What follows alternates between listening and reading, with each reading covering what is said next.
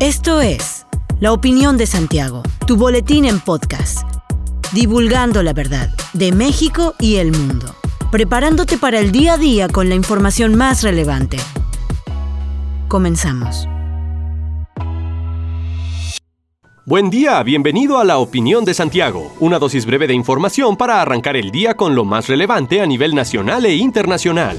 De acuerdo con la Secretaría de Educación Pública, los estudiantes de educación básica tendrán vacaciones a partir del 20 de noviembre y hasta el 31 de ese mes. Las clases reiniciarán el 3 de enero, pero el 6 de enero, es decir, el Día de Reyes, habrá otro descanso. Y es que según el calendario de la SEP, los trabajadores y estudiantes ya no gozarán de los llamados puentes largos en lo que resta de 2021. La SEP informó también que las vacaciones de Semana Santa del ciclo escolar 2021-2022 comenzarán el lunes 11 de abril de 2022 y culminarán el viernes 22 de abril. Una vez reanudado el ciclo escolar 2021-2022, la CEP adelantó que el periodo de preinscripción a los primeros grados de preescolar, primaria y secundaria inicia el martes 1 de febrero y concluye el 16 del mismo mes. En lo que respecta a los descansos marcados por la ley para aquellos que laboran, los próximos días de descanso son el 25 de diciembre, el 1 de enero y el primer lunes de febrero en conmemoración del 5 de febrero. Miles de manifestantes se concentraron el sábado en Viena para protestar contra el confinamiento nacional que anunció el gobierno austriaco a partir del lunes, con el fin de contener el aumento vertiginoso de las infecciones por coronavirus en el país. El Partido de la Libertad de ultraderecha fue uno de los convocantes de la protesta y reiteró que hará frente a las nuevas restricciones. En otros países europeos como Italia, Suiza, Croacia, también se programaron protestas el sábado contra las medidas para contener el nuevo rebrote de COVID-19. En Holanda, la policía abrió fuego contra los inconformes el viernes en la noche y varias personas resultaron heridas en los disturbios registrados en el centro de Rotterdam durante una protesta contra las restricciones. El confinamiento austriaco comenzará en la madrugada de este lunes e inicialmente durará 10 días antes de ser reevaluado. Su duración máxima será de 20 días, dijeron las autoridades. Durante este tiempo la mayoría de las tiendas estarán cerradas y los eventos culturales quedarán cancelados. La población solo podrá salir de casa por motivos concretos como para comprar alimentos, ir a una cita médica o hacer ejercicio. El gobierno de Austria agregó que a partir del 1 de febrero la vacuna contra el COVID-19 será obligatoria en el país alpino.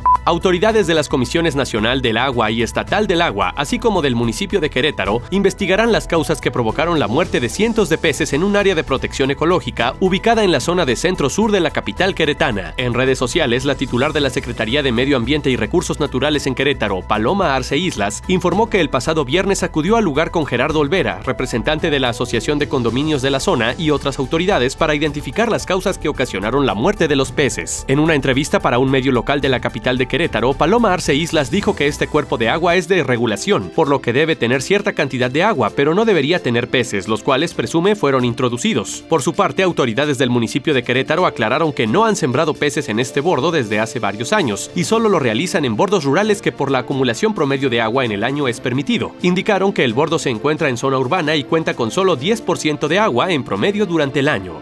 Tras las discusiones que ha generado el pago del impuesto predial en Querétaro, Luis Eduardo Gutiérrez, miembro del Consejo de Evaluadores, resaltó que la entidad cuenta con las mejores prácticas en el cobro gubernamental de esta contribución. De esta manera, afirmó que Querétaro es uno de los estados mejor calificados en la relación predial servicios, es decir, entre las cifras de recaudación y el monto cobrado a cada vivienda, en contraste con los servicios públicos que brindan los gobiernos estatal y municipal. Incluso Luis Eduardo Gutiérrez subrayó la Organización para la Cooperación y Desarrollo Económico. México no cobra más de la tercera parte del costo total del impuesto predial por vivienda, es decir, se manejan costos por debajo del valor real. En este mismo tenor, el presidente del Consejo de Evaluadores del Estado de Querétaro, Gerardo Ángeles Rocha, también hizo una referencia en torno a las prácticas y análisis en las tablas de valores del suelo y construcción. En este sentido, indicó que el trabajo conjunto que se hace con la Dirección de Catastro del Estado ha permitido colocar a la entidad entre las mejores. Ángeles Rocha resaltó el trabajo que se ha llevado a cabo en conjunto con la Dirección de Catastro, encabezada por José Luis Alcántara Obregón, al afirmar que se ha tecnificado y modernizado en sus procesos y hasta en su infraestructura.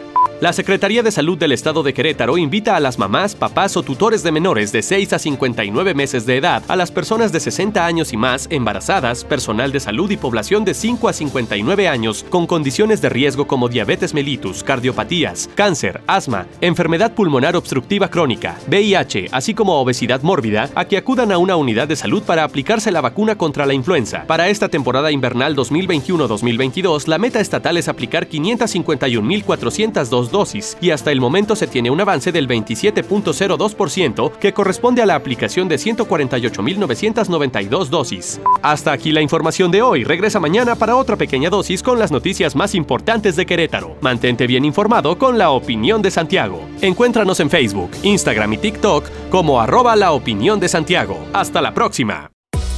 La opinión de Santiago. Comprometidos con la verdad.